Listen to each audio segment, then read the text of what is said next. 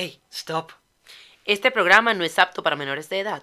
Tenemos contenido explícito y usamos un lenguaje que puede ser ofensivo para gente sensible. Deje así, no insista. Netardes. Negra.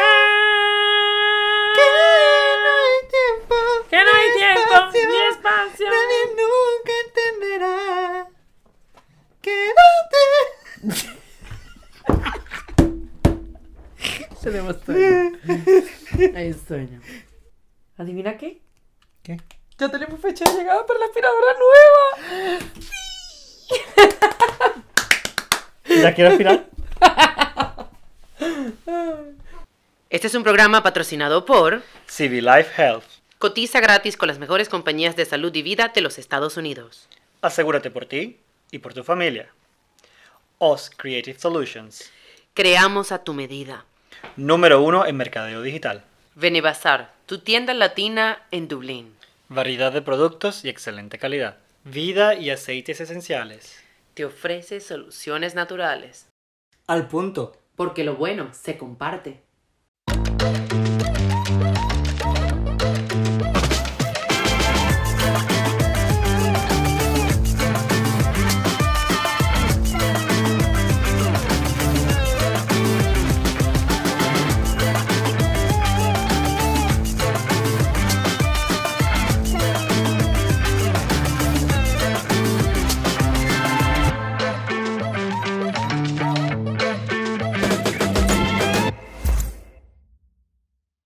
¡Bienvenidos, chicos! Una gente feliz que tiene una aspiradora nueva. No me había sentido tan feliz desde hace... Ya va. Para empezar por el principio. Esto es. Como a A esta esta hora. hora. Hola, chicos. vamos, vamos. vamos ahí, Caracas. Que hay una emoción. Ustedes no saben el tiempo que Un tenemos programa esperado. conducido por Elena, Elena Romero. Y Fran Bertor. Ustedes no tienen ni idea del tiempo que tenemos esperando por la aspiradora, ¿vale? No tienen idea. Conchale, pero es que nosotros no, el- la gente no lo entiende, pero nosotros tenemos los dos perros, el gato, el otro gato nuevo. Y ahí pensamos teníamos, teníamos un tercer gato, pero resulta que no, que es, es- es polvo y pel- pelos de... Mira, ya va. Párame esto. Pe- Pero ya va, ¿por qué? Es que tenemos que decirle algo muy importante a la gente. Cierto, suscribirse al canal, darle like al video y compartirlo. Además del Patreon. El Patreon. Ah, y vamos a hacer trending el hashtag Como a esta hora. Cada vez que usted pasa por la alfombra, uno dice, ay, señora. Entonces, Entonces decidimos comprar una aspiradora industrial. De esa que, mira, casi que te, te puede mechonear. Entonces, ¡qué emoción! Esto, esto todo va conectado con el tema del día de hoy. Pero primero, quiero mandarle un cálido y fuerte saludo a nuestros amigos del circuito Radio Web. Empezando por el circuito. circuito Circuito Extremo 89.5 FM en Venezuela. ay, radiocriollisima.com en Nueva York, en Miami. A los latinofm.com Mallorca, España. 342laradio.com, eso es Chile y Sudamérica. Radio.com Massachusetts, los Estados Unidos. Y nuestros amigos de radiogocho.com en el estado Táchira, Venezuela. Pana Salsa Radio en Panamá. Todo esto está pasando gracias al circuito web, que estamos en más de seis países, en más de nueve ciudades. Eh, bueno, gracias, gracias por la recepción, por el amor.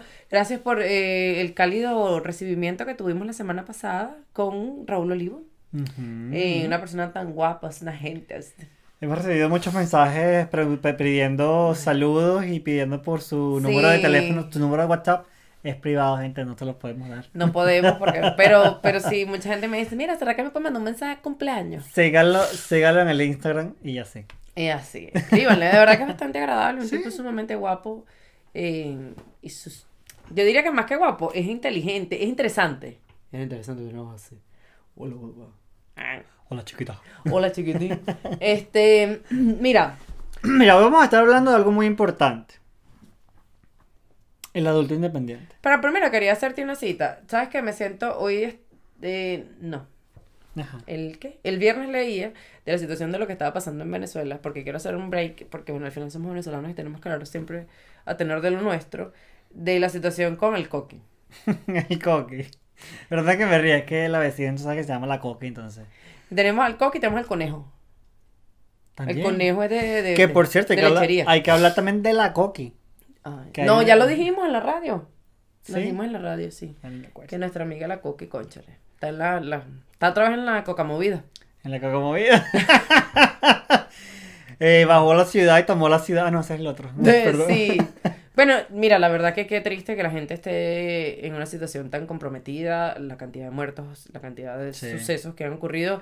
La violencia nunca es la solución, la anarquía nunca es la solución y les queremos mandar un fuerte, cálido, eh, lleno de mucho amor, abrazos a todas esas personas que están sufriendo las consecuencias de la anarquía. ¿ok? Exactamente. Las Ahora buenas sí. energías para que. Los queremos mucho, de verdad que que que lamentable toda esa situación.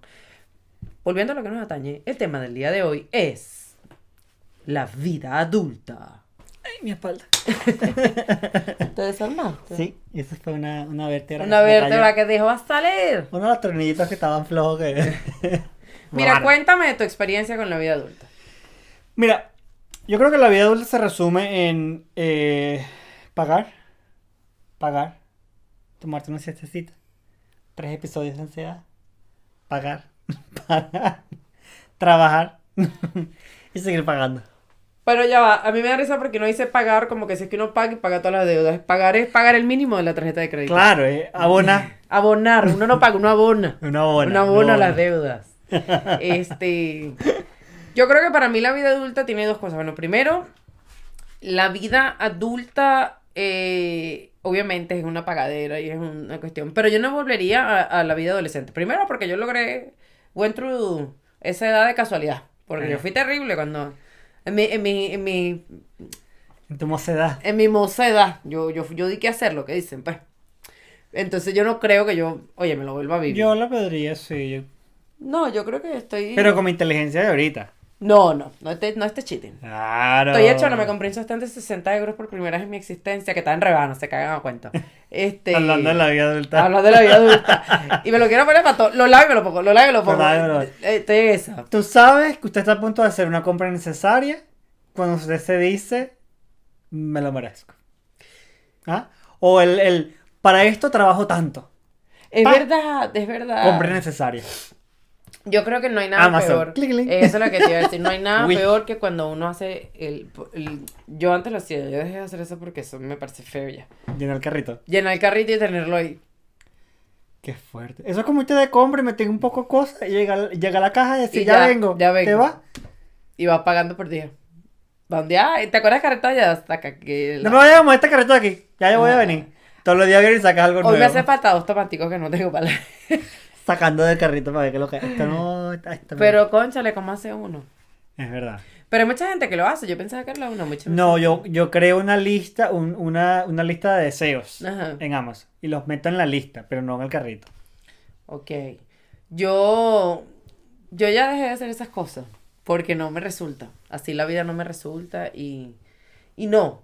Pero bueno, hay muchas cosas que de la vida adulta que vamos a empezar por lo que esperábamos que fuera y después nos vamos a lo que es. Para que no sea tan. tan... O sea, yo. Cosas que yo me esperaba que iban a pasar eh, cuando yo fuera grande. Primero, que yo, como siempre tuve problemas de peso, ese tipo de cosas, yo juraba que cuando tú llegabas a ser adulto, tú ibas a tener ya dinero para, para invertirte y ponerte el cuerpo que tú quisieras. A ver, María Purísima. O sea, yo siempre pensé, claro, yo tengo una tía que se hizo las lolas, tengo una, una vecina que se hizo una bypass gástrico, entonces, claro, yo dije, cuando yo sea grande, claro, cuando yo sea grande, ya yo voy a tener patunearme. ¿Sabes lo que te digo? Como que eso venía con la edad. Claro. Eso fue una de las, los, los- los- de las cosas que... Claro, cónchale. la otra era como que voy a tener dinero. Pero no pensabas en cómo se iba a generar ese dinero. O sea, yo quería el dinero, pues yo no quería trabajar. Corrijo, no quiero trabajar. ¿Ves? Es verdad. Conchale, que... Entonces ahí tú dices. Pero, pero hay cosas, por ejemplo, que yo pensaba que venían solas. Por ejemplo, yo juraba que cuando tú te convertías en, en adulto, tú siempre tenías derecho a tomarte unas vacaciones largas durante el, el- el verano o la- las vacaciones del colegio, pues. O sea, yo siempre juraba que eso venía con la vida adulta, pues. Tío. Te pegó fuerte, ¿no? Horrible. Ay, la vida adulta me golpeó, pero ese Es que... que, es que es verdad, uno creía que uno iba a ser como que el dueño de su tiempo, voy a hacer lo que me da la gana. ¿Cuál tiempo? ¿Cuál tiempo? ¿Cuál, ¿Cuál energía? tiempo? Ok, tienes tiempo. ¿Y cuál energía? ¿Con cuál energía vas a salir tú para la calle? Después de que te paraste a las 5 de la mañana. Porque la- tienes tú, porque a mí no me rindo el día. es que es verdad, yo me paro súper temprano. Yo tengo como que que correr dentro de la casa así para poder hacer las cosas al mismo tiempo. Cocinando mientras lavo, limpiando, subo, el perro. Es verdad. tal, Yo, y- yo en un día normal, me paro, a, bueno, a las seis y media ya estoy en el gimnasio. Pe- empecé por ahí. Ya estoy fiebre. Ya a las seis y media en el gimnasio. Ya a las, a las ocho y media de la mañana estoy allá en, en, en café. A, la, a las, ¿qué? A las 4 de la tarde ya estoy aquí en la casa, 4 o 5. Y, ve- y hago la cena y pongo la lavadora y limpio la casa. Y estoy con los perros, paseo a los perros, le doy comida y me acuesto a dormir a las 10 de la noche. ¿Cómo lo hago? No sé. Uno se, yo siento que, que uno llega como que a la hora de dormir y es así como que. ¡Sí! Sí. A dormir. Apúrate que te queda poco tiempo. Qué horrible la sensación de que te quieres, que te vas a acostar a dormir y que te queda poco tiempo para dormir. Eso para mí es terrible. Eso, eso a mí me O parece sea, eso, horrible. eso de que, que, ay, me quedan seis horas para dormir, que mucha gente dice, ay, bastante, tela. ¿No? Seis horas para dormir, ya estoy tarde. Yo necesito por lo menos ocho, mínimo ocho horas de belleza para dormir. Claro. Uno no puede dormir seis horas y levantarse así fresquecito. Yo creo que no sé si se puede. Bueno, sí, No. normal. Lo que pasa es que tú te pones a ver cuánto tiempo, cuántas horas dormía la gente promedio que vivía en los teques y trabajaba en Caracas. Ah, pero es que esa gente los té que tenía que pasar Ah, pero- a las tres pero- de la mañana. Bueno, la gente que vivía en Charallave. Igual. ¿Cuánto crees tú que dormía esa gente? Todos ellos como el príncipe Felipe. Ese chupado. No, esa gente se veía bien. Normal, eso era parte de nuestra cultura. No. Claro.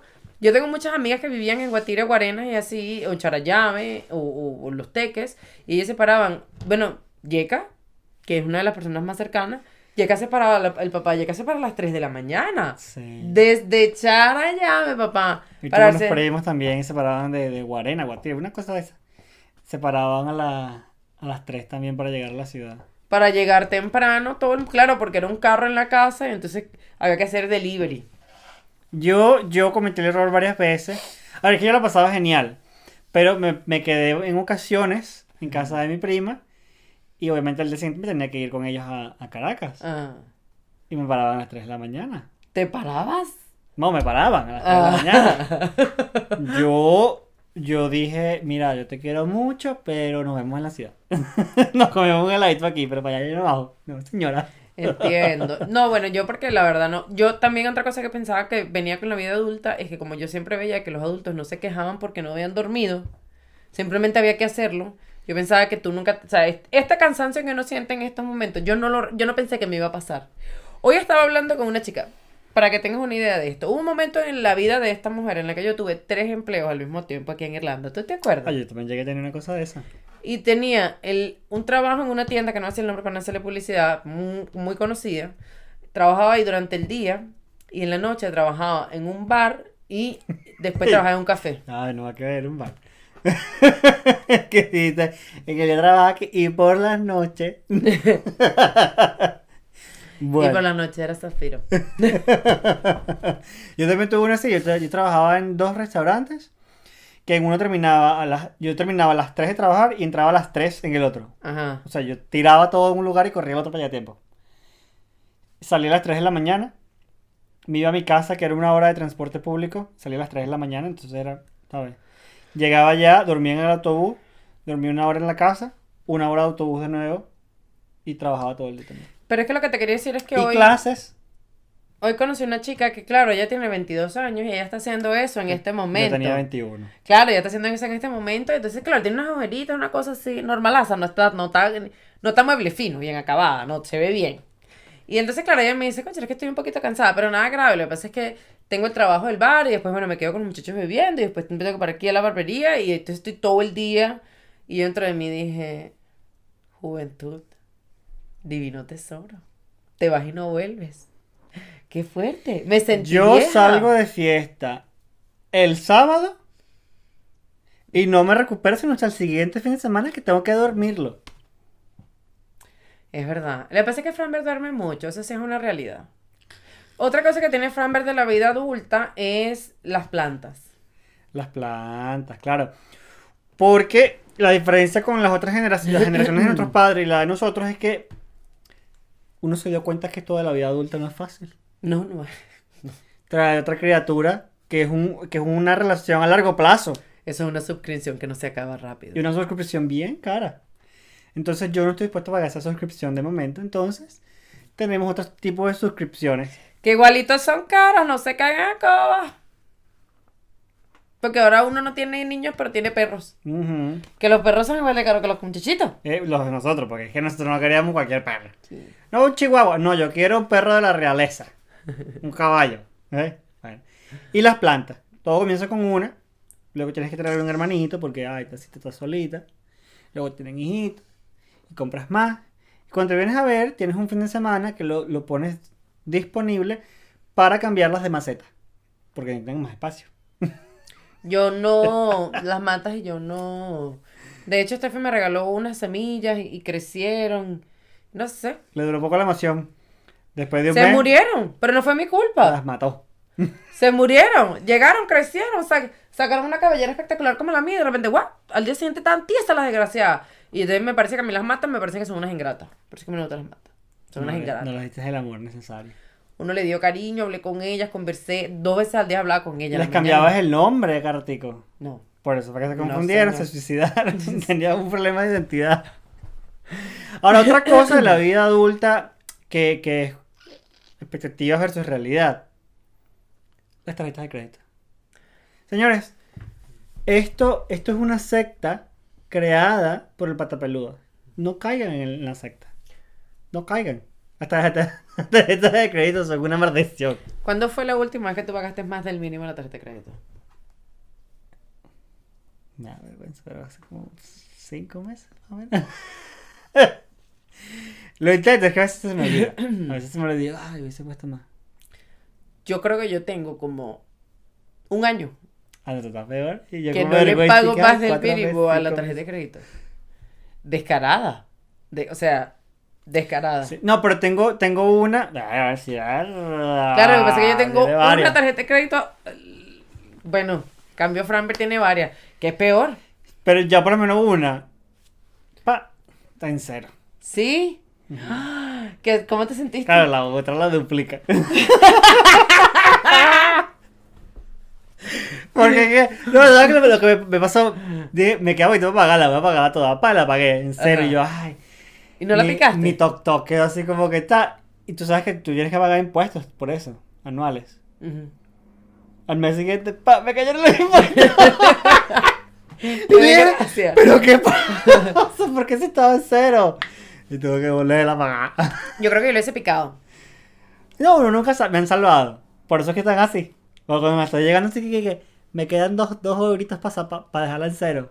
Pácata, 3000 para el buche. Me toca pagar una cosa una vaina. Es verdad, bueno, sí, las tarjetas de crédito siempre salvan. Siempre, siempre salvan, eso es cierto. Totalmente. Este. Pero ahora, entre, entre lo de las mascotas y las plantas, este, nosotros estamos como considerando abrir un jardín botánico, ¿verdad? Que al mismo tiempo es un zoológico Pero de este, ¿cómo se llama? Lo que la gente puede tocar a los animalitos. De contacto. de contacto. Entonces estamos, vamos a abrir un GoFundMe. si quieren patrocinar nuestro zoológico. Ya llevamos dos caballos y dos gatos. Y ahí vamos. Otra cosa que, que de verdad uno no, no se ha dado cuenta que va a tener en la vida adulta es que nadie te cuenta de que vas a tener ansiedad. Ella va a ser tu amiga. Ansiedad va a ser esa mujer que no te abandona. Ni tu madre te, te persigue tanto como esa ansiedad. Porque a uno le da ansiedad tantas cosas. la renta. Ansiedad. Claro, es raro cuando, cuando no Le voy a- ansiedad. en este momento ustedes dirán, "Ay, están como pagando tu energía. No, no es que estamos pagando tu energía. Es que Toca renta. esta, esta semana, esta semana del mes, siempre pasa que es la semana difícil. Esta es la semana del mes que toca renta, universidad, eh... ¿Cómo es que pagamos este? Es que pagamos. eh, Pagamos tres cosas importantes. Ay, el recibo de la luz, que por lo general viene cada tres meses, y cuando viene. Entonces, claro, uno no es que está... Se suspende la grabación del día de hoy. Yo me tengo que ir. Uno no es que está pagadito. Yo creo que está deprimido, ¿verdad? Así que... que- es verdad. De hecho, en, las, en el mes, cuando no tienes ansiedad, te sientes raro. Es verdad. ¿Qué tienes? ¿Qué te pasa? Te pasa como las madres cuando se le van los hijos de la casa que, Síndrome ay, Dios mío, del- ¿qué hago? Síndrome del nido vacío. ¿Qué tienes? Te noto, Síndrome de la ansiedad vacía. te noto, te noto raro, te noto así como... Es que no tengo ansiedad. Imagínate. Yo creo que cuando uno empieza a trabajar, lo- la visión que tienes es cómo voy a retirar, o sea, cómo ser mi retiro. Empiezas a pensar siempre en eso, cómo ser mi retiro. Entonces, como que No, bueno, toda yo, tu energía. yo no pienso en mi retiro, yo pienso en mi pronto retiro. Claro, pero tu O sea, energía es, quiero que eso pase rápido y quiero que pase eh, bien. Porque uno como que siempre, yo creo que una de las ansiedades más grandes que uno le, le puede dar es pensar en llegar a cierta edad y tener que seguir trabajando de esta misma manera. No porque no quieras, sino porque tienes, ¿sabes? Porque seguirle pagando el mínimo a la tarjeta de crédito, la renta, ¿sabes? Eso, eso a mí me da... Yo ahorita, yo digo, porque tengo que, porque tengo esta vez sigo trabajando. Ah, Es que yo no nací para el trabajo. Es verdad, hay gente que no otra nace otra cosa que, que te pasa en la vida adulta y que nadie te dice es que te volverás adicto a las bebidas energéticas. Para poder sobrevivir el día a día y la ansiedad. Claro, porque tú te pones a ver y uno de niñito tenía tanta energía y tantas bromas. Yo hubo un momento en mi vida en que, en que tomaba, me tomaba un Red Bull y me comía un muffin de chocolate. Chacho, parecía que, bueno, pues... ¿Verdad? Yo cuando trabajaba en la, yo trabajaba en un restaurante, yo tomaba eh, un Red Bull o Monster, un café tipo expreso y una bolsa de M&M's. Tú sabes, para el bus de azúcar. M&M para los que no... M- mira, yo corría flash en esa cocina. Claro, porque es que tú te pones a ver y uno, uno, uno- Es como el tema de la bebida. Uno normalmente eh, se toma 3, 4 tragos en esta edad y ya tú sabes que al siguiente probablemente te amanezcas un poquito golpeado. Nada grave, pero mm, mm, tú sabes, un dolor de cabeza leve, un cansancio más de lo normal, una cosa. Antes tú te tomabas dos, tres botellas y el día siguiente, ¿ves? Como la chompa de perucho, papá. Es verdad, es verdad. ¿Ves? Sí, sí, no, no. Pero hay cosas que a uno no le pasaba antes. Eh, las rodillas. Ya las rodillas, ya las rodillas hablan. Cada vez que uno se mueve la rodilla hace clac, clac. Sobre todo que tenía a Pradita con... que me lleva los codos y los hombros destrozados. Eh, Todo lo que me la habla. espalda, los lumbares, ya uno se cuida más. Uno piensa que cuando uno va a ser adulto no va a poder hacer lo que le da la gana. Eso es mentira. Eso es mentira. Porque antes el que te decía que no era tu mamá o tu papá. Y ahora ¿quién te dice que no? El banco. Ah, Yo a veces me digo que no. En la comida tienes casa. eh, ¿ah? dislexia. Me atacó la dislexia. La ansiedad me está atacando. No, en la, en la casa tienes comida. Entonces no compro en la calle. A mí me pasa más que es el banco. Que te dice que no. Mm, ¿Sabes? Tipo, cuando uno estaba chamo, uno decía, me quiero ir para la playa porque yo estoy grande, me voy para la playa, lo que me da la gana. Págate y te zampadas tú tu viaje para la playa. Ok. Si no tenías real, ¿cómo te ibas a ir? Tu mamá te decía que no, no podías ir, te quedaste en la casa. Ahora que tienes la edad que tienes, uno llega y dice, pues me quiero ir para la playa porque yo estoy grande y estoy independiente, vas, me voy para la playa. Y cuando vienes a ver, no tienes sino 10 euros en la cuenta. ¿Para dónde vas tú con tus 10 euros cansados? Nope. ¿Para dónde vas tú con esos 10 euros cansados? ¿Para la sala? ¿Para la sala? A comprarte chupi chupi ahí en la Chupe, chupe. Chupi chupi ahí en el centro y te vas de la sala sola. Disculpa, me da la y no más barata que tengo, por favor. Eso ese de cocinar, eso me sirve. Sí. Disculpa, ¿tienes aceite para cocinar? Tengo, y vino para cocinar. Así que, Ah, la otra cosa es que tú, tú, bueno, no todo el mundo, pero muchas personas tienen como que la cocina de sus sueños, ¿no? Pero nadie te dice que realmente que tienes que llenar el salero, el azúcar, que los corotos no se van a sacar ni se van a guardar solas. Entonces es como un constante trabajo, ¿sabes? Eh, yo, que, yo, yo creo que lo que pasa es que uno, uno tu- tuvieron que prepararlo y decirle, si tú no llegas a esta edad con alguien que te ayude, no lo vas a lograr todo. Es verdad. ¿Ves? Para las nuevas generaciones. Usted tiene que decirle a su hijo, prepárate para poder pagarle a otro que te ayude. Porque no, tú no lo vas a hacer todo tú solo, eso es mentira, no, se No. puede. Pero si tú tienes a alguien, dígalo. Mucho más fácil. Por ejemplo, nosotros en la casa, ya sé que lo hemos dicho antes, pero no lo digo por nada fancy, tenemos a una persona que nos ayuda con la limpieza de la casa. Maravilloso. Una casa. No hay nada que ahorre más peleas y tiempo y mira. Es verdad. Ahora lo difícil es seleccionar a esa persona.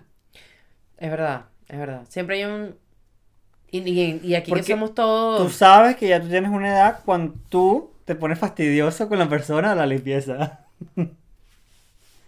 ¿Es verdad? Dime tú, uno de joven que pensaba, no, que la, que, que la muchachona limpia bien. Yo siempre he sido así. Yo no, no sé, mi mamá pues, pero yo no pensaba en eso pues. Yo siempre he sido así. Siempre, siempre. Y siempre me ha molestado de la misma manera que me molesta ahorita las mismas cosas. Eso no cambió con el tiempo. Bueno, es que mi casa había, se limpiaba fino, entonces yo nunca como que me en di mi casa cuenta también, de pero esos había cosas detalles. que no sé, hay cosas que a mí me molestan. Por ejemplo, lo que dijiste de los platos, que tú sabes que es una de las cosas que a mí más me cuesta let go. Mm, es verdad. Eso me genera ira. O sea, de verdad me genera. Hay gente, hay- dime algo de la vida adulta que, que tú digas me genera ira. Ira, sí, ira.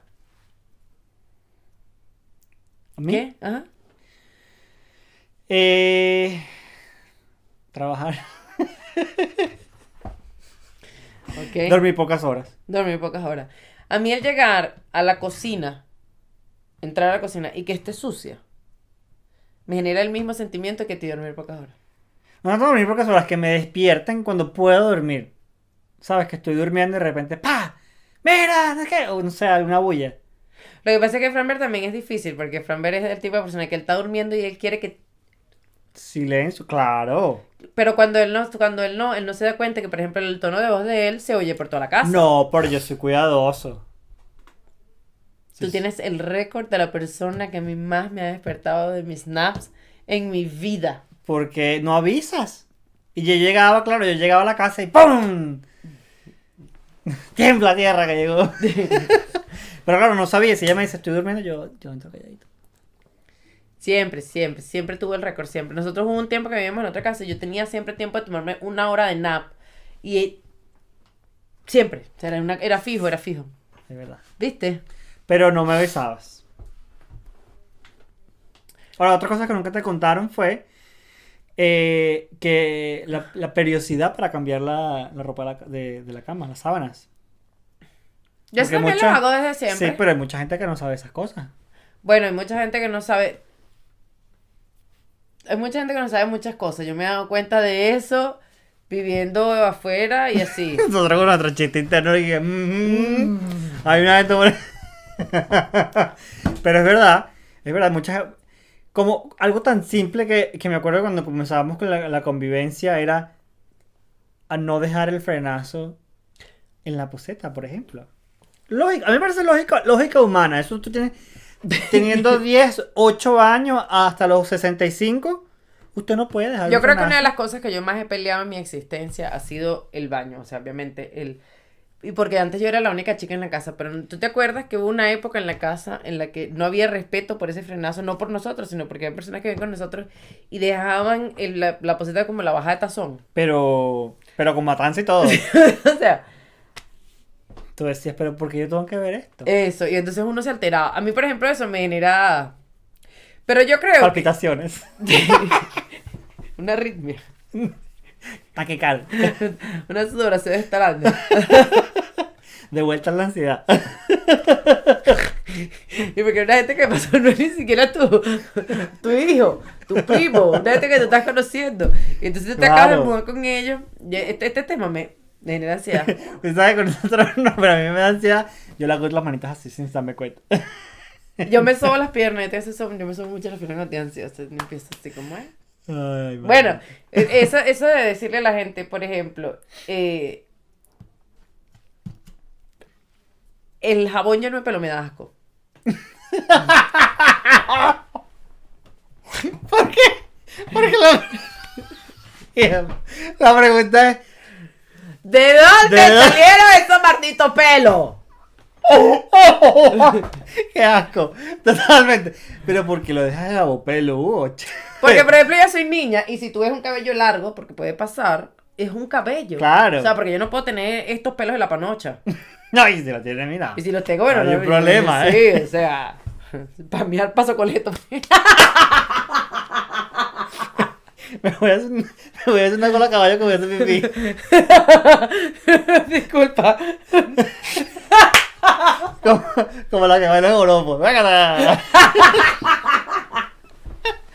qué, qué asco. Pero, Pero mira, si tú eres varón y tú tienes tu pelo cortico y yo llego y te veo el jabón churquito. y, y yo veo el jabón que está en el baño ahí, tú sabes, el baño que compartimos, desgraciado. Y entonces está ahí la panela y tiene pelo. Yo me pregunto, ¿de dónde son estos pelos? Porque tu pelo de tu cabeza está cortico. Eh, ¿Ves? entonces, Uno empieza con esa imaginación volátil. que le cayó pelo. Lávalo. Lávalo, no lo dejes ahí. Yo creo que una solución para este problema es que la gente que no se da cuenta de estos detalles debería de utilizar jabón líquido. Aunque no bañe. Sí baña. Bueno, pero- ¿Sabe cuál? A mí, me- bueno, ya hablamos en el, el episodio pasado, el jabón líquido es importante porque no, No tienes, el, pelo. no tienes el problema, no solo que no hay pelo, no tienes el problema de se ensució el jabón.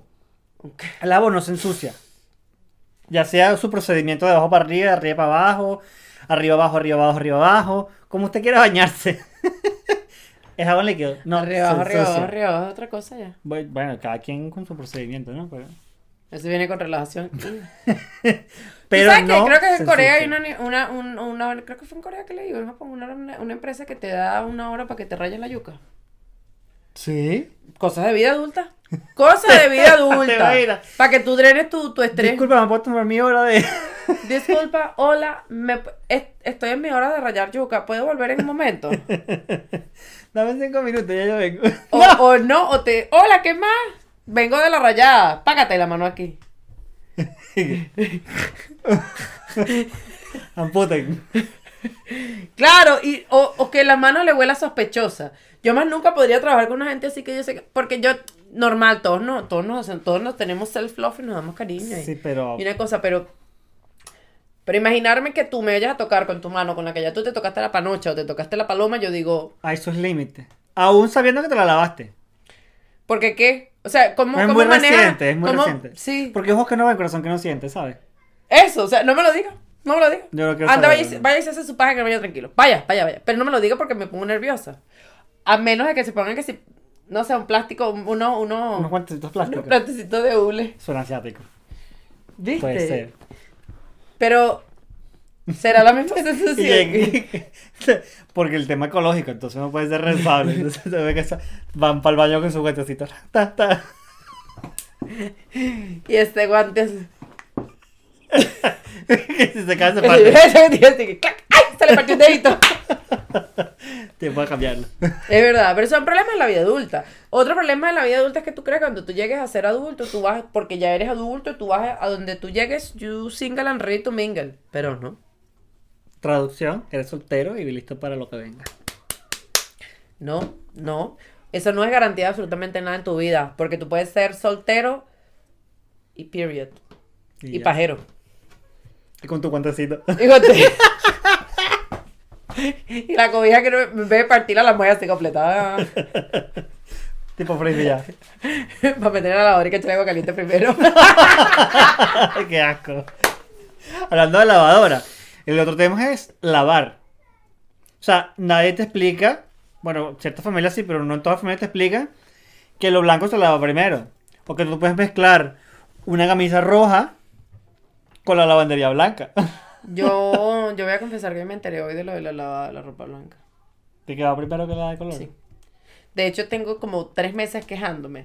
Cóchale, no importa en qué orden lave, siempre se me mancha la ropa blanca. Tú es verdad, pero tú sabes justamente hoy estaba lavando. Y lo hiciste al Y revés. lo hice al revés. ¡Sendo chapulín! Se ve que metí toda la ropa negra. Y ya estaba en medio ciclo. Dije, ay, tengo que lavar blanco. Yo me enteré hoy. Pero el problema, a ver, tiene sus complicaciones, pero ese no es el problema. Porque lavar, tú lo puedes hacer en una hora, dos. Si tienes un día muy complicado, mucho que lavar, de repente un día lavando, pa, pa, pa. Normal. Secar también es un momentico. El problema es doblarlo y guardarlo. Eso toma de 10 a 7 días hábiles. Hábiles.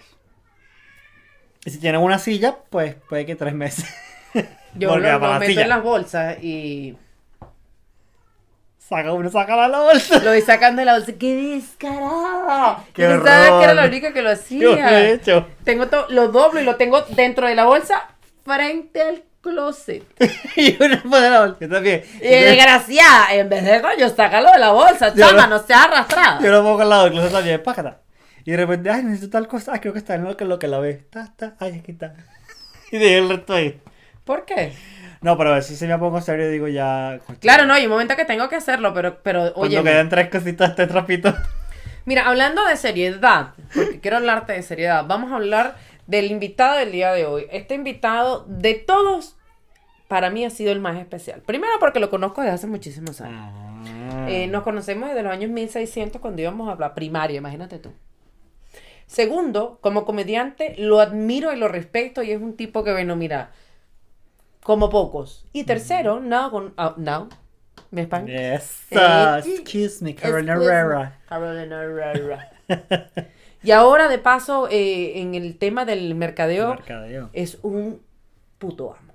Me perdonen que sea tan sincera. Así que hoy les voy a pedir que se sienten, se relajen y le den la bienvenida, nada más y nada menos que a Luis Álamo.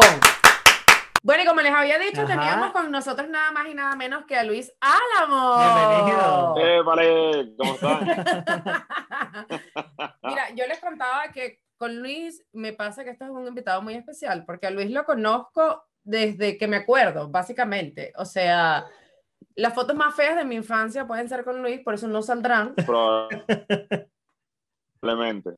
Sí, Probablemente. eh, yo, no, yo no creo que sea beneficioso para ninguno de los dos este, Para ninguno de los dos, exactamente. mostrar Son una foto de que- esa época de nuestras vidas. No, yo le doy gracias a Dios al tiempo, completamente.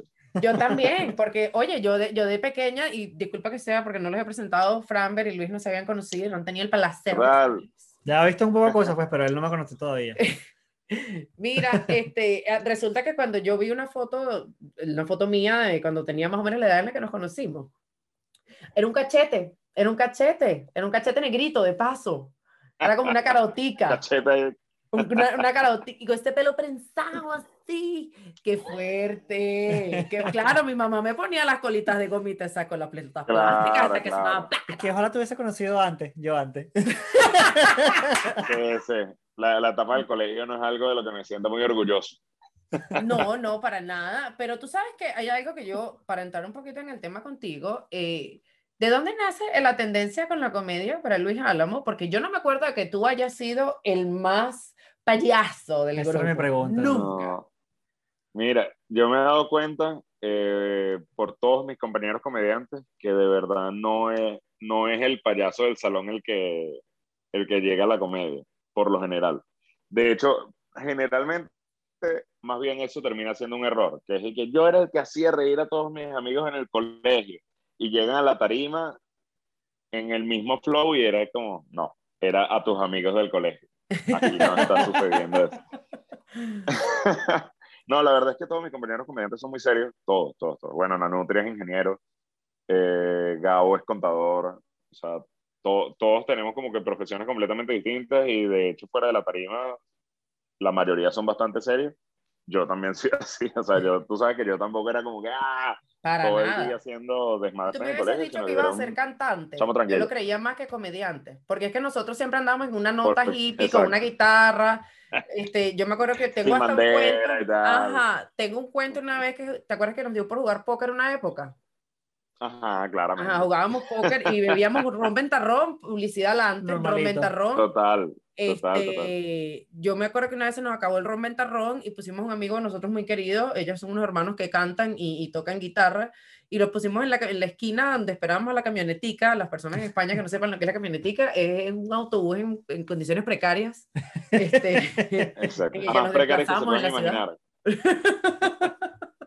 bueno, y pusimos a, a- a- William, lo pusimos a tocar la En vez, guitarra. en vez de gasolina le echaban a- agua bendita a esos autobuses para que Es prendieran. así, es así. No, pusimos a William y le empezaron a dar dinero, ¿sabes? Como que tipo para que cantara y con eso compramos una botella de ventarrón. Yo no me acuerdo, yo no yo, yo creo que ese día. Vértigo. Lo Yo- logramos. Yo creo que sí, yo creo que sí, pero no fui a tomar. Sí, pero no fuiste. Es que tú siempre fuiste más tranquilo. Yo siempre fui un poquito más. Yo, yo era tranquilo, yo era tranquilo, era un chamo tranquilo, de verdad. Yo también, ¿verdad, Luis? Sí, claro. Súper tranquila, súper, súper tranquila. Nótese el sarcasmo de mi... Creo que todos ya, lo- todos, todos los que te ven y te escuchan te conocen ya un poco. Bueno, pero es que yo lo que, yo lo que he sido siempre escandalosa. Pero de, ahora lo que te decía de Luis era que yo nunca me hubiese imaginado que tú ibas a ser comediante. Porque, claro, yo siempre te vi que andabas con los muchachos que cantaban. Yo dije, bueno, es cantante de closet, pero comediante Claro. de closet.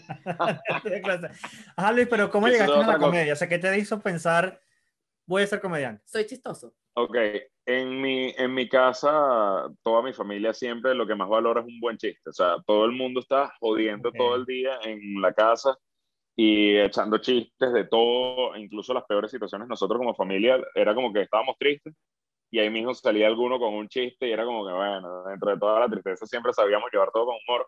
Y el humor era un pilar fundamental en mi caso. O sea, si nosotros éramos de ver Radio Rochela, fijo, fijo, fijo, fijo. Que, ojo, yo siempre lo he dicho, yo no era muy fan de la Radio Rochela, pero la veíamos fijo, pero súper fijo. Este, veíamos Saturday Night Live, o sea, todos los programas, incluso veíamos uno mexicano llamado Otro Rollo, y eso era en familia, o sea, eso era como que nuestra actividad familiar, ver cosas de comedia. Entonces crecí, crecí con eso. Y después, cuando yo tenía 17, yo me acuerdo de haber falsificado mi cédula para ir a ver al Mulan Rush, los comediantes que estaban empezando en ese momento, que eran Led Varela, José Rafael Guzmán, George Harris, el profesor Briseño. Eh, de hecho, la misma Vanessa Senior se presentaba en ese, en ese circuito de manera regular, chiste, o sea, un montón de comediantes que, que ahorita la gente los conoce de alguna forma u otra, pero eh, yo los veía con una cédula falsa en el Moulin Rouge. pero ya había algo sanito entonces de la, sí, de la estafa. No, de la... Ah. de- ¿De la estafa qué? Mira, óyeme algo, cuando hablas de humoristas eh, y hablas de comediantes y hablas de personas que, que comparten una profesión contigo, referencias, eh, bueno, porque yo digo que para, para muchos venezolanos referencia es un Claudio Nasoga, este, un Laureano Márquez, Claro, eh, un, claro, claro. un Emilio, un Emilio Lovera, un Conde del Guácharo. ¿Cuál crees tú que sería como que tu referencia? De, dices, mira, de los old school, esta es como que Mira, mi referencia. Old School, a mí me parece increíble Emilio Lovera, porque aparte de que su comedia es buenísima, el, el dominio que tiene sobre tarima es anormal. Sí. O sea, el tipo tiene una presencia en tarima que tú dices, claro, o sea, a- así diga algo que no dé risa, va a dar risa, nada más por la actitud tan buena que tiene, que tiene este pan. Y de los más nuevos, verga, le, le pico el pasticho a Nanutria. Me parece que es muy, muy bueno. risa. Yo creo que es uno de los pocos comediantes que me ha hecho llorar de la risa cada presentación. O sea, cada vez que yo voy a verlo, me hace llorar de la risa por lo menos una vez. Entonces, ya, ya eso es tremendo indicador. Además que profesional, como profesional, o sea, profesionalmente, a mí me parece que el tipo es un crack porque es muy disciplinado escribiendo. O sea, que, es, que es lo más difícil. En realidad, la, la disciplina de pararte todos los días y decir, bueno, hoy voy a escribir chistes para mí, él lo hace todos los días de forma como si fuese ir al gimnasio. Si, si escribir fuese ir al gimnasio, Nanotria sería un papeado. Ok, y Sería ya un va. ¿Y culturista. Luis? ¿Y Luis sería el pana que trota? No, Dos veces a la Luis sería- semana. Luis sería el que, el que va al gimnasio y a veces se queda hablando con el celular. No, no le va mal. Le hace la putifoto. El que se hace la putifoto en la entrada. el que se lanza la putifoto en el espejo. Don. Don. Y yo, aquí. Ay. Sí, sí, no, pero yo le- lo, lo admiro a nivel de comedia y a nivel de disciplina también, porque me parece que es un crack en, en ambas áreas. Genial. Eh, y tú de verdad, ajá, bueno, ¿cómo- ¿en qué momento dices, mira, voy a poder ser comediante? O sea, ¿sabes? Porque una cosa, yo creo que, que hay un, hay un momento en el que uno dice, ay, pero yo doy risa, o, o de repente puedo hacer un chiste, o de repente tienes una personalidad como la mía, que yo no, Mm. yo no, yo nunca he considerado que yo puedo ser o no comediante, sino que yo soy así, o sea, yo, desde que tú te acuerdas, Exacto, yo soy es tu así. forma de ser. Yo, yo tengo una, una, una, una amiga común, por cierto, una vez me dijo, lo que pasa es que tú hablas con refranes y eso, eso da como Sí. cierta risa, Exacto. pero es como mi No, ya. personalidad. Y full, full, full sarcasmo también. Entonces, el sarcasmo ya de por sí es gracioso. Normalmente es gracioso. En cambio, en ti, cuando empezó esto, sí dije, ok, ahora sí voy a ser comediante. ¡Guacata! Bueno, eso, eso es un cuento burda de raro, pero lo voy a echar. Este, yo estaba haciendo un diplomado, eh, yo me acababa de, grabar, de graduar de la uni, de licenciado en administración, estaba haciendo un diplomado en, en coaching gerencial. Suena que tiene sentido todo. Ajá. Sí, este, el, el coaching ger- gerencial era porque todo el mundo me decía que yo cuando hablaba con los compañeros de trabajo o con los otros empleados, eh, era con, hablaba con roñón. Y a veces no era tan sutil. Entonces yo dije, bueno, déjame, déjame trabajarlo y, y hacer algo para ser un poquito más sutil y no ser tan mamahuevo. Este, y bueno, en esa, en esa broma de, hablaron de explorar los miedos y tal, y me dijeron, ¿cuál es tu miedo más grande? Y yo, coño, hablar en público. O sea, porque para mí me daba como medio pálida hablar en público. Entiendo. Y me dijeron, ¿cuál es la forma más jodida en la que podrías enfrentarlo? Y yo, haciendo comedia. O sea, me parece que hacer comedia es lo más peludo porque estás ahí parado y no solo estás ahí parado, sino que la regla. Si la gente no se ríe, la estás cagando. La, la fórmula de la comedia es sencilla. No se ríen, la estás cagando, punto. Se ríen, la estás partiendo, de una. Entonces, este, yo dije, bueno, déjame, déjame hacerlo, y justamente estaba en ese momento con Cabeto, Armando, que Armando, por cierto, vive en España, Armando, sí, síganlo, es bueno. este, y nada, justamente en ese, en ese, momento fue como que, coño, ¿será que le echamos bola? Y tú sabes que uno, cuando, cuando tus amigos te dicen que sí, uno se pone más valiente. Y fue como, coño, de bola, vamos a darle, vamos todos a presentarnos la quinta y me presentar en un lugar llamado La Quinta Barra. Y yo sentía que me iba a morir ese día del, del miedo, así, pero horrible. Además que, obviamente, tuve de cuatro chistes, uno no funcionó, pero nada. Y yo me quedé así con mi micrófono en la mano y todo el mundo como... los grillitos. Y los grillitos. Como, bueno, pero eh, se te olvidó el chiste, mi pan. y yo estoy incómodo y qué mierda. No, pero me acuerdo que ese día estaba sudando como si estuviese corriendo un maratón de los nervios y bueno, nada, al final todo salió bien. Y cuando me bajé, yo pensé como que bueno, ya listo, tarea cumplida, pero no fue tarea cumplida, fue como, ya, yo quiero hacer esta vaina otra vez porque creo que puedo hacerlo mejor. Y en esa vaina creo que puedo hacerlo mejor, terminé haciéndolo muchísimas veces y le terminé agarrando demasiado cariño y bueno, hoy me voy a presentar en la noche. Muy bien. Yo me imagino que yo para ir a una cuestión de esa debería como que ponerme mi respectivo toallín bajo las axilas porque yo sea... el rollo papel toalla. El rollo papel toalla así, pácata, pácata. Una, unas toallitas, así de mi esposo, unas toallas las Tiene que pasarte algo de eso, sí, siempre, porque yo, o sea, además que a mí me da algo horrible cuando me da pena, que es bochorno, ¿sabes? Aquí. Pero no te puedes pegar la toallita. Ah, eh, y, yo me maquillo, entonces, claro, la gente dice, ay, te, te pegó como plastilina en la cara, no es la base con el sudor que hace como un mastique. que no te puedes secar. Lo, que no entendí de la comediante que pasó fue el bigote de plastilina. E, ese, ese, chiste no lo entendí nunca. y ya se típica. no, no, yo me imagino es que, yo soy un poco nervioso con un programa grabado o haciéndolo nosotros dos aquí, ¿sabes? Así sea en vivo, sí. por estando solo, conteniendo al público enfrente, no me da algo. Yo creo que la experiencia de hacer las cosas en vivo, cuando nosotros empezamos a hacer radio, bueno, tú que tienes también tiempo haciendo radio y comedia, todo este tipo de cosas, para la primera vez que yo fui a hacer radio, eh, yo, para empezar, yo me fui a romper el viernes antes, entonces esto fue el domingo y todavía estaba un poco chocada. o sea, como yo me gusta la adrenalina, pues. y, la cosa era que el programa siempre tiene que dar risa. Y yo, cuando estás haciendo radio, tú no sabes si la gente se está riendo. No sabes. O sea, tú no sabes si tú estás haciendo ridículo. Tienes que confiar en tu timing y ya. Sí, o llorar y, llorar y así que te estás riendo y pensar que eres chistoso y te, ay Dios mío, lo estoy logrando, porque ni siquiera tu mamá puede para aplaudirte y decirte, dale mami, lo estás haciendo bien, ¿no? no. Mi indicador era el chamo de, los controles. Si el de los controles le daba risa, es que coño, ok. Porque el de los controles era súper serio siempre. Entonces, si hacía como era porque bien, bien, lo estoy logrando. Lo estoy logrando. Ah. Yo, lanzaba un chiste y volteaba de una al de los controles. Si el de los controles no se estaba riendo, y coño, no funcionó. Mira, y la típica hora de que es radio, ¿tú sigues haciendo radio? No, ya no, ya no, ya no hago radio porque honestamente, verga, a pesar de que me encanta la radio, no tengo el tiempo ahorita como, como para el proyecto día a día sobre todo que si los horarios como de 6 de la mañana a 9 de la mañana, tú sabes cómo es. Yo me, yo me acuesto a la 1 de la mañana, a las 6 de la mañana no existo, hasta las 9 de la mañana y que no, si es digo a las 11 de la mañana ya soy un zombie. O sea, que literal me puedes lanzar algo en la cara y voy a estar así. o sea, no. Mira, pero lo de que no estaba en la radio en un tiempo es hasta hoy, porque tenemos que decirle a la gente que nos escucha en el circuito radio web, muchísimas gracias. Nos escuchan desde Venezuela, Estados Unidos, Sudamérica, Chile y Panamá. ¡Wow! A los amigos de Panamá siempre les mando saludos de último, se me olvidan.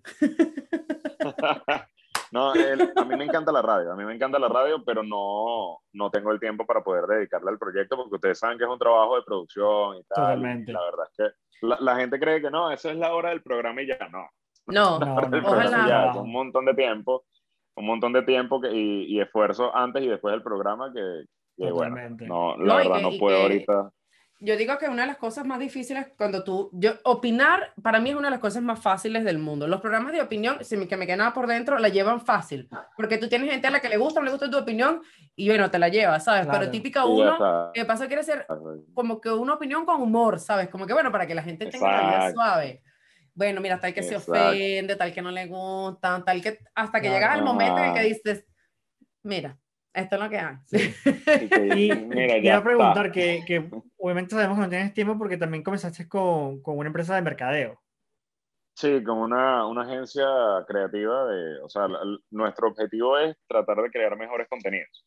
O sea, contenidos distintos a los que normalmente se ven, así que, quiero ya tu sushi dos por uno. No, hay mejores formas de decir las cosas y eso es lo que, o sea, esa es la base de, de la, de la agencia, pues, en la, en la que queremos incursionar, en tratar de ser bastante disruptivos a la forma, a la, a la hora de dar mensajes. Yo sé que eso no combina con todas las marcas, pero para las marcas que les conviene, aquí estamos.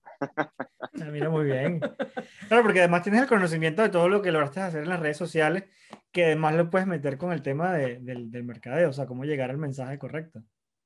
Total, es que me, me di cuenta porque me empezaron a contratar no para que yo hiciera la publicidad, sino para que le escribiera el, el guion a las publicidades de otras marcas.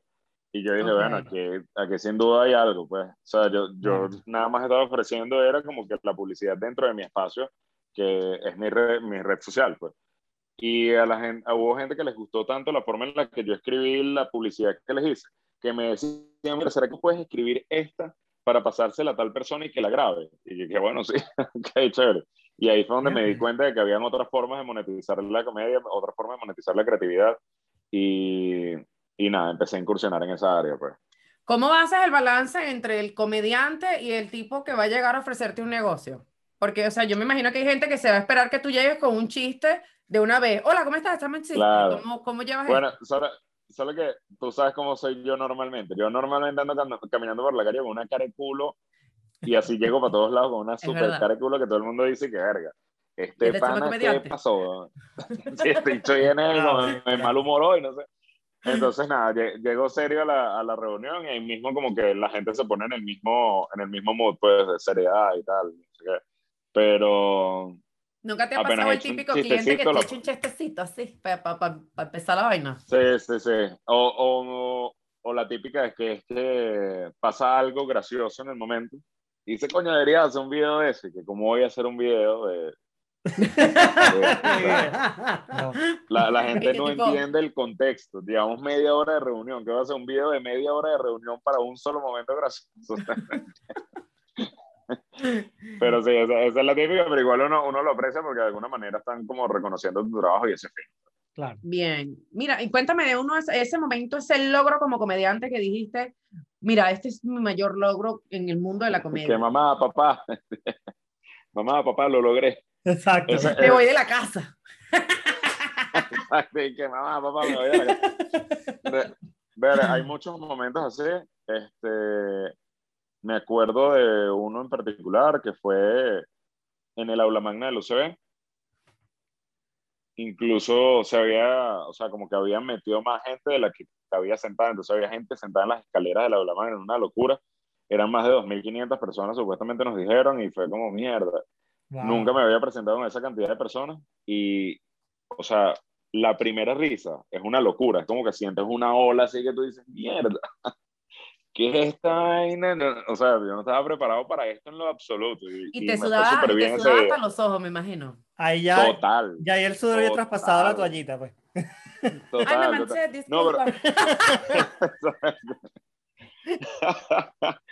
Pero hubo un momento que ya como que dejé de sudar porque decía, es que es tanta gente que ya me, me mataron las reacciones, ya, ya dejé de sudar y todo. Como que Yo pensé que me- me ibas a decir me- que de sudar porque ya me Estaba ¿sabes? así- Sí, sí, deshidratado porque ya estaba perdiendo, perdiendo los signos vitales. Producción con jugo de mango. Mira, mi amor, para Sí, que no te chica, para que te tomes un juguito de guayaba que estás pálido. No, pero al, al principio cuando salí, yo me acuerdo haber hecho así y yo no lo podía creer y me quedé parado como 10 segundos.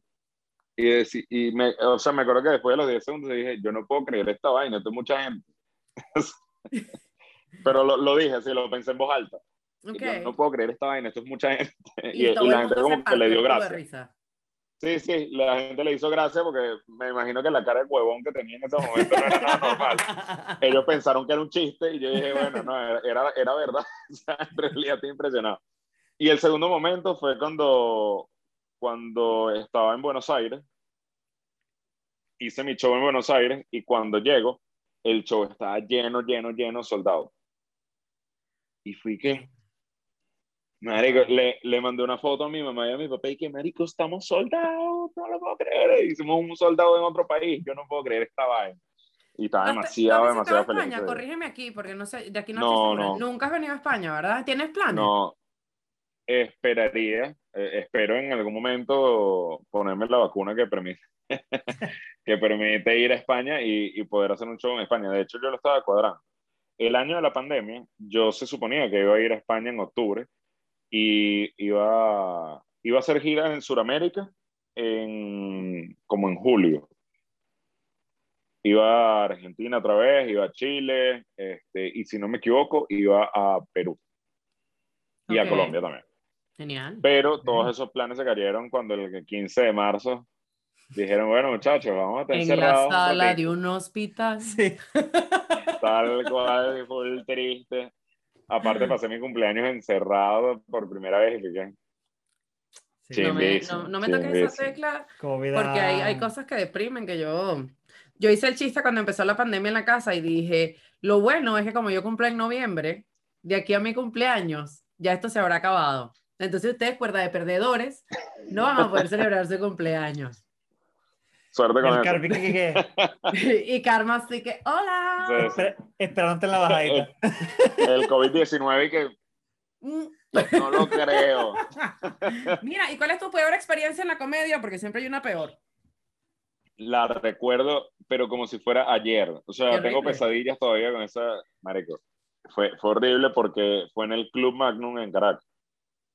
Yo estaba empezando a hacer comedia y nadie, en ese momento nadie me conocía. O sea, nadie, nadie podía decir como que, ah, bueno, yo te he visto, yo he visto un video tuyo. No, nada, nada.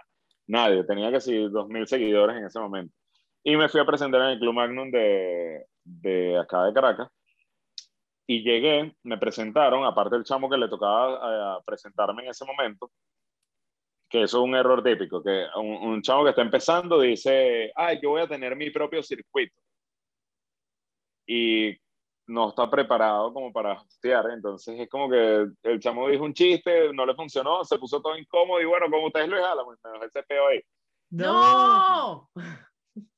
Yo me monté todo nervioso, así como que, marico, hosteaste horrible.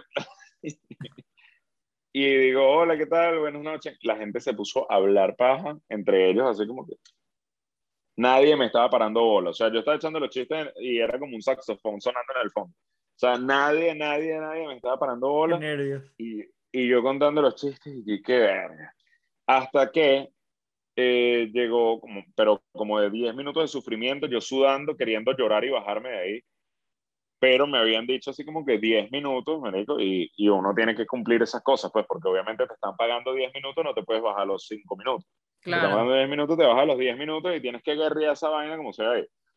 Y a los 10 minutos yo decía, bueno, déjame por lo menos tratar de pescar un buen momento. Si logro pescar algún buen momento para bajarme.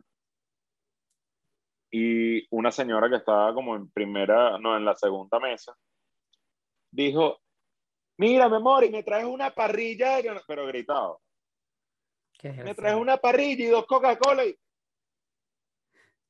Coño, está bien que estén hablando paja, pero esta vieja es una maldita, weón. ¿Cómo vas a gritar una parrilla y dos Coca-Cola? ¿No estás viendo que estoy aquí hablando, huevona?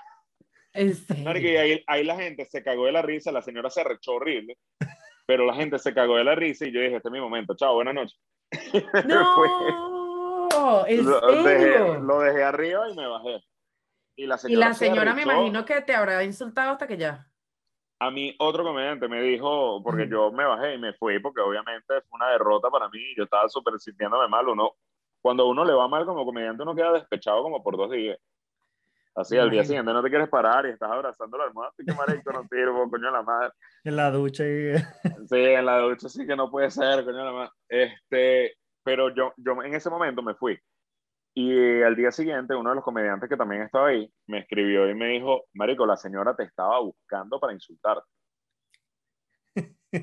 La señora te estaba buscando para insultarte, la señora estaba buscándote para, Marico, para caerte a grito. Esa señora estaba recha, me, pre- me preguntó, ¿dónde está el abusador del amigo tuyo? Y, ta- nah. Y me dijo, no joda, yo lo, lo primero que se me ocurrió decir fue, ese no es amigo mío. No. Y hoy en día la señora te sigue y te da like en todos los posts. No, no creo, la verdad no creo, porque si trata, es que yo le vi la cara y la cara estaba indignada, porque es vieja de estas encopetadas que, Era una Karen. Ah, era una cara. la, una Karen, total Karen, Karen así. Llámame al manager. marico. Te Sí, llamo al ¿dónde manager que está? tengo stick. Esto tiene Quiero hablar con el gerente. Sabes que no me voy a poner tapabocas. y hay que ver. Mira, te casaste en tiempos de pandemia. ¿Cómo fue organizar una boda en plena pandemia? ¿Qué pasó? Increíble, increíble, porque es la excusa perfecta para no invitar a nadie que te salga más barata la voz. No tienes que invitar a esos primos quintos cuartos que. Demasiada realidad, cero chiste. ¡Ay, qué bueno! Marico, es que yo estaba sacando la cuenta, en serio. Y de pana la cuenta iba y que. Y, y mi esposa lo único que me decía es que, mire, no podemos dejar de invitar a fulanito. Y yo, mierda, marico, ¿verdad? Y entonces la lista iba creciendo y creciendo y creciendo. Y cuando yo sacaba la cuenta por persona, dije, mierda, marico, casarse es demasiado caro, demasiado, demasiado caro. Entonces, nada, eh, ella me dijo que, bueno, vamos a esperar que pase la pandemia y nos casamos. Y yo, bueno, dale, tipo, bien, No, pues. demuéstrame tu amor y nos casamos ahorita.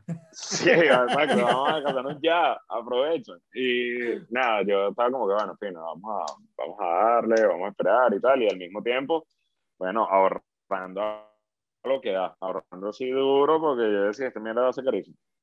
Y de repente, este, empezó a pasar el tiempo, pasar el tiempo, pasar el tiempo, y yo le llegué un día como que, mira, y... ¿Sabes qué estaba pensando? Coño, y si nos casamos ahorita en pandemia y hacemos un viaje de pinga. Y me quedé como, La lanzaste ahí, madre, Tremenda Ajá, bomba. yo la sin lancé a ver. tácata. la lancé a ver. Yo dije, o duermo en el sofá o me sale bien. Aquí no hay, aquí no hay puntos medios. No hay punto de retorno. No. Jugada fuerte esa. Buena. Exacto, sí, sí, sí. Una jugada con la dura. cochina, tácata. Exacto. tranquila. y coño, me dijo y que, verga, tienes razón, vale. Vamos a darle, vamos a buscar un sitio bonito y hacemos algo, algo íntimo para nuestros familiares más cercanos, los testigos y listo. Relajación de esfínteres, así que. We are the champ. Yo dije, la pegué. Y ajá, ¿y a dónde es el viaje? Porque ahora me quedé con la curiosidad. No, ya, ya, acabamos de, de hecho de regresar de, ¿Verdad de Cancún, estuvimos en? Cancún. Sí, Ay. estuvimos en México. Sí, no. Siete días, verga, increíble. Increíble, increíble. La pasamos demasiado, demasiado bien, a pesar de que so- todo cierra a las 11 de la noche por pandemia. Mm. Pero bueno, uno se adapta. Ya a las 8 de la mañana estás con tu piña colada en la, en la, en la piscina para ser un tipo responsable y disfrutar de esa vaina al máximo. Es que mira, a mí no me vas a joder con tu regla de las 11 de la mañana, si- eh, de las 11 de la noche. Si me cierra a las 11 de la noche, a las 6 de la mañana ya estoy pidiendo piña colada. Con el desayuno me sirve un ron, amiga, por favor. Exacto, Claro. sí. Al café me le pone Exacto. whisky. Sea colombiano, ese es su Sí. problema. De- de desayunando, así. Desayunando y que mi pana me traes unos chilaquiles y un moscomiol, por favor. Y que, sí, va, papá, plomo.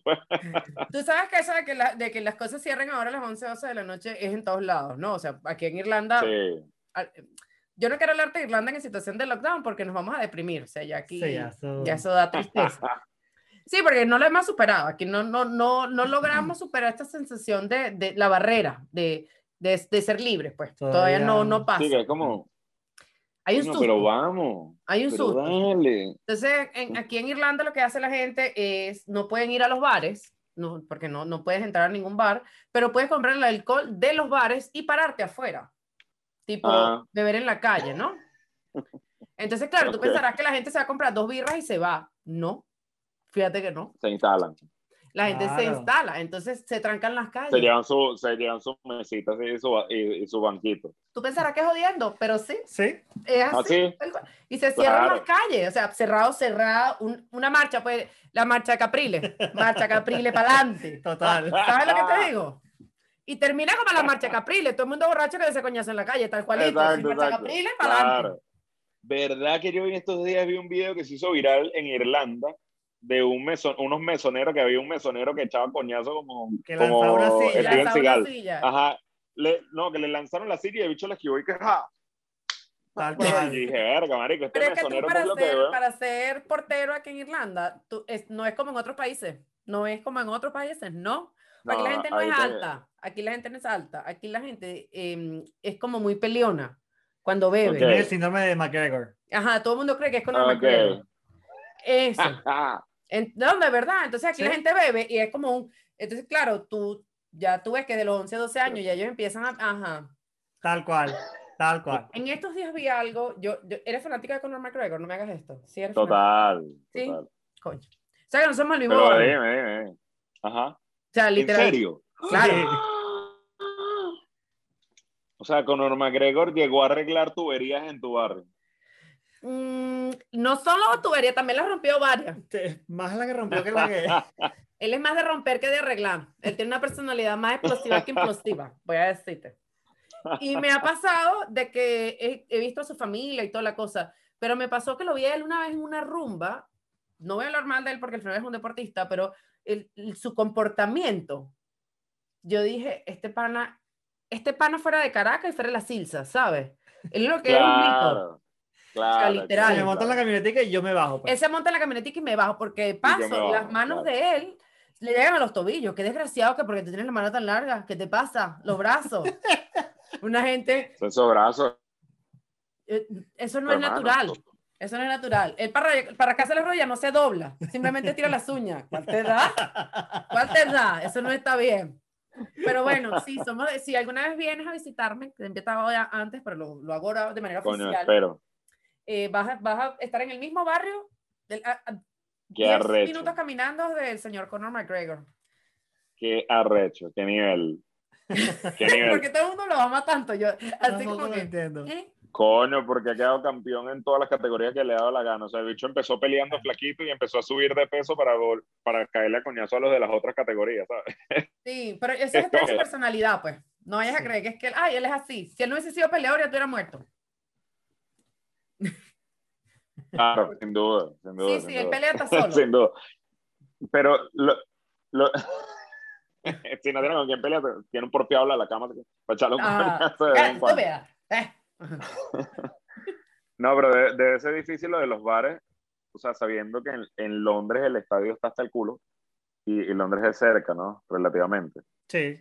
Sí, estamos a nada. Y el estadio, el estadio está el culo y, y ustedes en Irlanda y que no, mira, no puedes entrar al bar. Cuando vengas otra vez a Irlanda, nunca, sí, nunca. Esto es un dato histórico. Cuando tú vengas a Irlanda, porque tú vas a venir a Irlanda, jamás en tu vida le digas a una comparación de ningún tipo, de nada, así sea así chiquitica, De nada. de nada de estos dos países, porque es así como cuando nos dicen, es que la arepa es colombiana. Y uno se resetea. Uno se resetea. Y que, Tal mira, cual. Ajá, o sea, tú le dices a un irlandés, lo que pasa es que en- allá en Inglaterra la están haciendo allá y ellos empiezan que, que ¿cómo? Ahora no quiero. ¿Sabes qué? Ahora cuarentena radical. Es, ahora, ahora Radical. bebo en mi casa. Ahora todo el mundo para la casa. No, cerveza con tapabocas. Literal, literal, aquí la cosa es literal. Sí. Mira, hemos llegado al momento del termómetro de la verdad, Luis. Ok. Este, Ajá. Tú relajas los esfínteres, que tienes las toallitas puestas. Sí, las tengo, las Ok. tengo. Te explico rápidamente, sobre todo para las que nos están viendo por primera vez. Eh, Son preguntas cortas, vas a responder caliente para sí, tibio para más o menos y frío para no. Ok, ¿Ok? Entonces vamos a probar con la primera. vamos, Eh, la vida de adulto es horrible. caliente. Ya, lo entendió bien. Ok, entendió. ¿sabes bailar? Coño. Eh, eh, sí. Tibio. Ajá. ¿Sudas mucho? caliente. Lamentablemente. Ya hablamos de las Es tallas. una ladilla. ¿Te pones Exacto. demasiado nervioso antes de un show?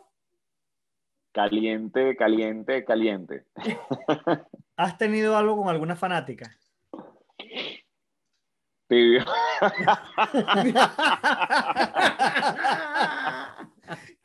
Como debe llamar un amigo. Oye, porque Mira. no, no se concretó nunca al final.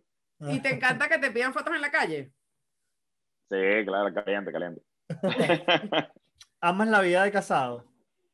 caliente. Ujú, Dale paso por ahí. Primero. No, claro, pero es que, coño, porque todos en equipo. Tú sabes lo que da la dilla vivir solo. Es fuerte. Mira, ¿y has llorado después de algún show? No, frío. Sí, el de la vaina. No tengo razones. El, de la señora. Bueno, De el la señora. de- de Magno, en todo caso lloré de la rechera. No, pero me, Ajá, me ¿has fui con la sensación de que, bueno, no lloré, pero por lo menos jodí esa vieja. Eh, Eso, bueno, no lloraste, pero compartiste el sentimiento. Mira, ¿has estado a punto de irte del país? Caliente. Todo Estuve a punto, pero tan- tantas veces. De hecho, creo que todavía hago eso.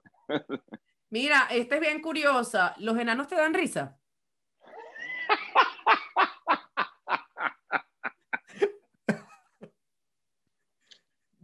Caliente.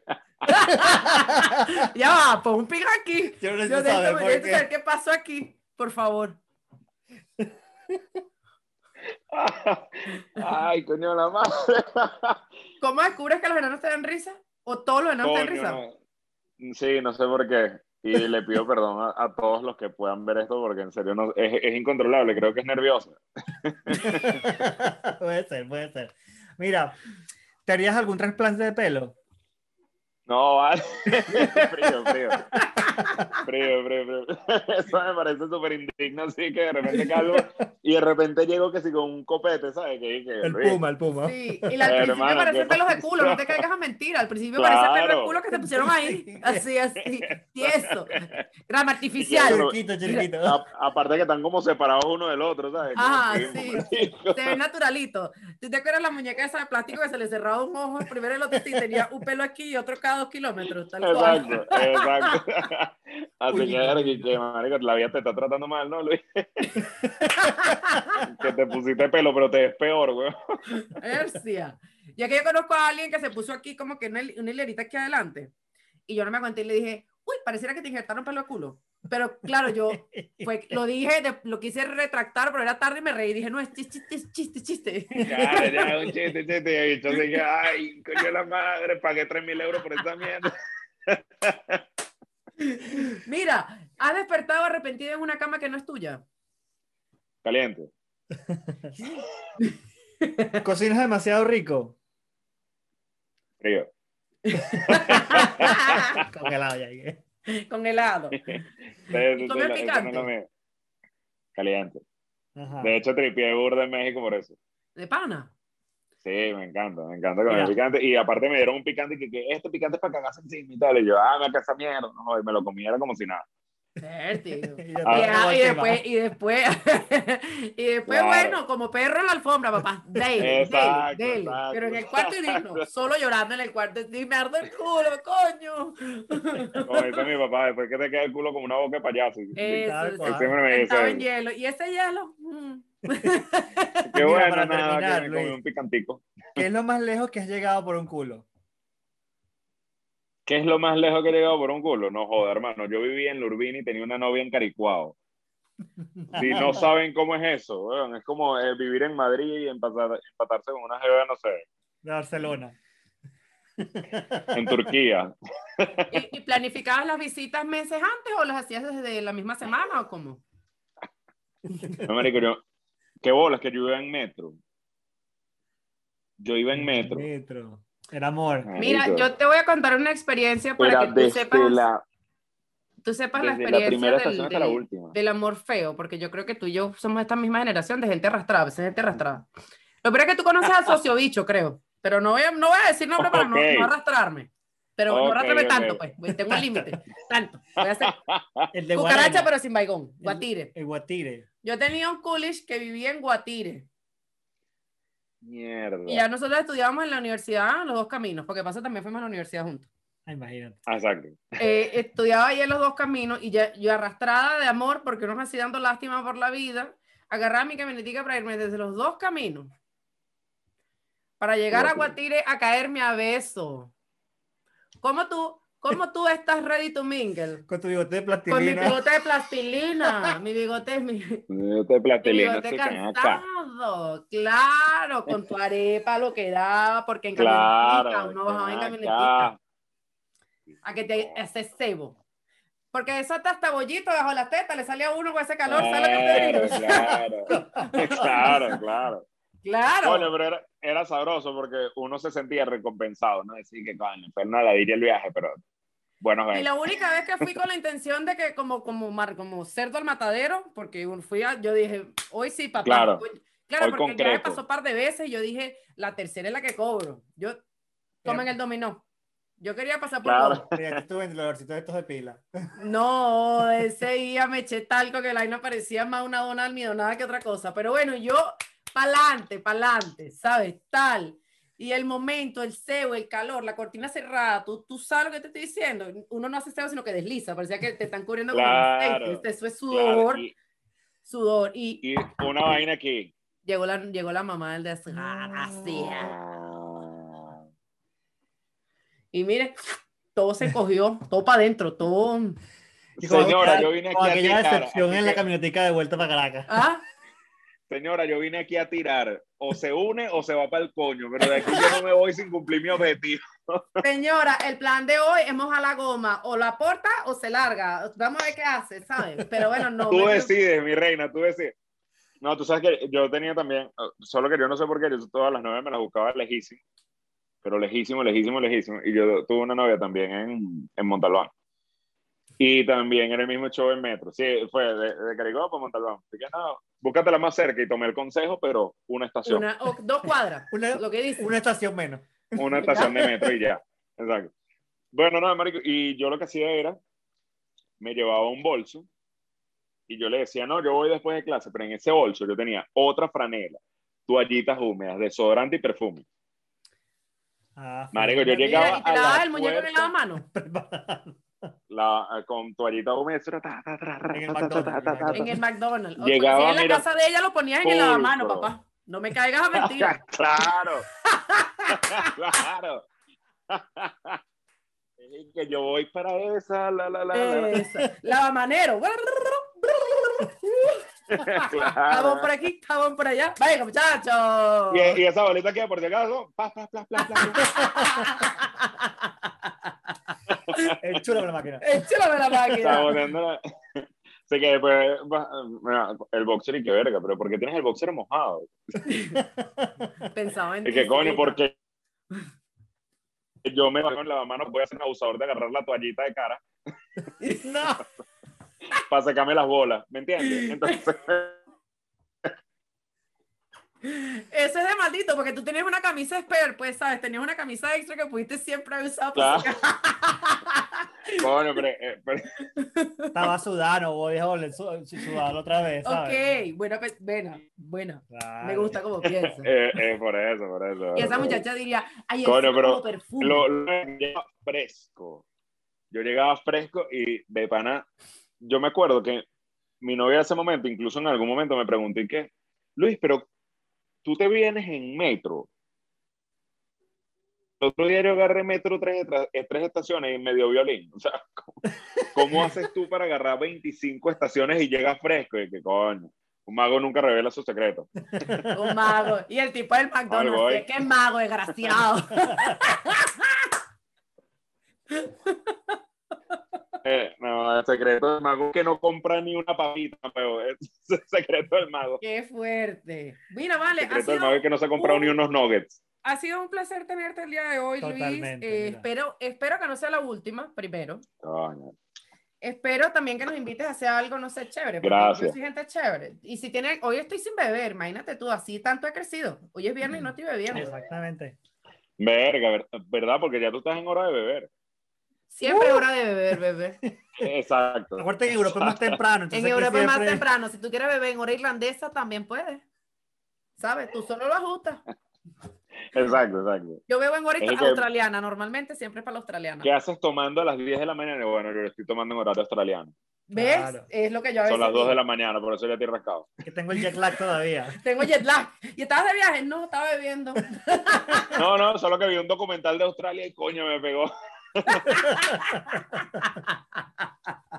Mira, tenerte ha sido, bueno, uno de los mejores invitados, como decía al Totalmente, principio, la gente que nos escuchó en la radio, este bochinche del día de hoy, a la gente que está en el canal de YouTube. Gracias, Luis, de verdad. Éxitos. eh, Gracias a no sé cuándo te vamos a tener por España. Esto no es España, yo pero yo espero- digo España para que la gente no, no llegue a Dublín. Siempre llega a España, llega a. España, vamos allá. Yo, yo, de pana, espero poder ir a España pronto. O sea, es uno de los destinos que, marico, tengo aquí que quiero, quiero ir así desde hace demasiado tiempo. Y bueno, nada, espero pronto ir y no solo ir a España, sino poder conocer eh, Irlanda también. Por favor. El vecindario de A mí Irlanda me llama la atención, te lo juro, genuinamente. Además que en algún momento, como casi cualquier venezolano de nuestra edad, pensé en irme a, Ir- a Irlanda. Es verdad. Ok, entiendo. bueno, eres Porque- bienvenido por acá. Así que te esperamos. Yo te voy a decir, también yo te estás voy a bien decir la, historia más triste de esa generación de los venezolanos que pensaron en venirse a Irlanda. ¿Tú sabes por qué los venezolanos se veían a Irlanda, verdad? ¿Por qué? Porque godaban Cadivi. Nadie. Ahora te voy a contar yo una historia triste. ¿Sabes quiénes fueron Nunca los los dos que nunca cobraron el maldito Cadivi de mierda? Na- No, nunca. de nunca. pana. La gente siempre dice, ¿y por qué te quedaste? Porque no tenía cómo irme, mi amor. Porque cuando no tienes otra opción, mi reina. Porque el pasaje no era Y gratis. aquí la vas como muy fría por una balsa, tú sabes. Claro. Mierda, marico, qué cagada Cadivi te dejó morir. Mal, Los mal, dejó mal. morir. La, la idea, la idea del, del cupo Cadivi siempre, eh, yo me acuerdo que nos respondieron. Nos- yo llegué aquí en febrero, tú llegaste en marzo, ¿no? Sí, como dos semanas Eh, después. pues. Y, y Cadivi nos respondió que no nos iba a pagar como en diciembre del año siguiente. De acuerdo. Saludos, Cadivi. Nos mandó un email tipo, hola, te desbloqueamos el dinero que tenías en bolívares para que lo uses porque no te vamos a dar las divisas. Que con la inflación ya. Que con la inflación me daba para dos chistrillos Sí, en ah, Toronto. claro. Equivale a un dólar. Con suerte. Te equivale a Marico, un qué de metro. qué cagada. Mi historia- Single. Mi historia con Cadivi fue positiva. Por lo menos cuando yo me. La, la primera vez que yo fui a Cancún fui con Cadivi. Mm. Y fue, yo llevé a mi mamá porque mi mamá está cumpliendo años y quería regalarle la- eh, un viaje y tal. Te puedes imaginar un chamo de 21 años, más o menos, con 7 mil dólares de Cadivi en México, 10 días. Ahí es donde uno, yo que fui ahorita, dije, verga, es que yo no sabía lo que tenía. Yo, yo Yo siempre no he dicho que Dios es que sabio. Yo digo que Dios es sabio porque yo creo que si yo, a mí me hubiesen dado toda esa cantidad de dinero desde el principio, yo no hubiese madurado. No, no. No madurado. No lo hablamos inglés. no. No hablar inglés, no hablar No. inglés, todavía te hablara, te hablara como habla mucho, mucho, mucha gente aquí con este inglés cansado. How are you, my friend? How are you doing y que- que, "Epa, today?" ¿Cómo está? Que hablan como la colombiana esta, ¿cómo es que se llama? Sofía Vergara. sí, aquí la, aquí Sofía Vergara, que- Sofía. Y ahora pasa, desaparecieron los followers por, el, por lo que voy a decir. Pero hay muchísimos, muchísimos venezolanos que tienen 8 años, 7 años, igual que nosotros aquí, y cuando tú hablas con ellos, te sangran los oídos lentamente. Hay una gota de sangre que te corre en silencio porque hablan así. How are you, my friend? Are you all doing it okay? Yo, coño, mi rey, ya tenemos ocho años aquí, papá. ¿Hasta cuándo tú cuesta maldita lengua así? Coño, ya, ¿hasta cuándo? ¿Hasta cuándo? Sofía Vergara es un personaje, ya habla bien también.